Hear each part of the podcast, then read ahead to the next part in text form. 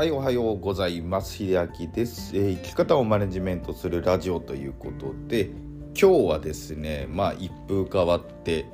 占いを少しやってみたというお話をしてみたいなと思っております。まあ占いをやったきっかけというかね理由はですねまあ本当単純というかまあ勉強してったらそういうことになったっていうことなんですけども最近ねあの中医学って言ってねよくあのまあ、僕としても中医学の専門家の先生のラジオとか聞いているんですけどもそのまあ平たく言うと漢方ですね。漢方の元になった、まあ、中医学という中国医学のお話で、まあ、その流れでいくとその旧世紀学、まあえ、9つの星のあとは木は気力の木ですね。木あとは学は学ぶの旧世紀学。なんかいう占いがありましてまあこれ統計なんですよね。旧世気学というのも本当に完璧なその何でしょう星占いとかまあタロットとかではなくその統計的なものからまあ占いをするというとあのまあ、統計学ですね占いというよりかそういうものを旧世紀学といってその中医学の中にもね、まあ、似たような考えというかね共通するものがあるので、まあ、旧世紀学も学んでもねあの何か通じるものがあるんじゃないかなと思って少し勉強し始めたんですけれども、まあ、その中でちょっと相性診断というものがあったのでやってみたんですね。で、まあ、僕はあの1986年の1月かな生まれなんですねなので早生まれで一応37歳ではあるんですけどもなので学年でいうと大体その前の年昭和59年の4月の人からとまあ一緒の学年なんですが旧世紀学で見るとその生まれた年と月がねやっぱり違うのでちょっとそこで旧世紀学としてはちょっと別の年になってしまうみたいなんですね。で僕を調べてみたらあの六白金星だったかなえっ、ー、と6に白いで金星でまあこれをね調べてみるとちょっと面白いことがねいろいろ書いてあってまあタイプ的にはねあの皇帝とか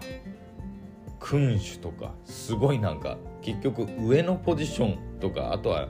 まあ分かりやすく言うとリーダー的なものとか支配支配というかその統率できるみたいなね書いてたんですね。まあ片一方ではそのやっぱりプライドが高いとかまあそういうところもあるみたいで。でこれでねあの妻と相性を調べてみたんですね。じゃあ妻はどこなんだろうと思って、まあ、妻はあの、ね、あの年齢に関わるのでそこは伏せておきますけど、まあ、調べてみたところまあねあのえーと、妻の方は結構その人当たりがいいっていうものに対して僕に関して言うとそこまで協調性に重きを置いていないという点とかねまあいろんな面で、まあ、協調性に長けている、まあ、妻の方とその何でしょうまあ、自分で統率したりとか、まあ、やりたがりな六白金星とはやっぱり若干すれ違いが起きてしまうそうです。お怖いなと思ったんですけど、まあ、よくよく見てみるとまあお互いそんなすれ違いを生みそうな人たちですけども一度つながりが強くなればもう強固なものになるもっと絆は強くなるみたいに書かれていたのでまあもう10まあ、付き合ってからを含めて13年なので、まあ、すれ違いは当然あるもののああまあこの何でしょう旧世紀学通りにはなっているなとすごく感じました。なんか不自然な感じなくスッと入ってきたのでこれはなんかまあ当たっているのかなと僕は思いました。まあ必ずしも当てはまるわけではないですけどもね。まあ言ってしまえば僕なんかあの双子なのでじゃあこれがその片方のもう一方の方に通じるかといえばうーんっていう部分はあります。けどもまあ僕と妻と相性を比べた結果まあ合っているなという部分はあったので結構ねあの相性占いとしてはまあ他の占いよりかもちょっと現実味を帯びるようなことがね書いてあったので是非ね旧世紀学まあこれあの気になった方見ていただくと、まあ、自分がどういう星のもとに生まれてどういうまあ気質があってっていうのをちょっと知ることができるかもしれません。まああんまり本気にするわけでもなく自分のなんか生活にね部分部分で役立てていただけると楽しいかなと思いますので是非ご参考にしてみてください、えー、最後まで聞いていただいてありがとうございました。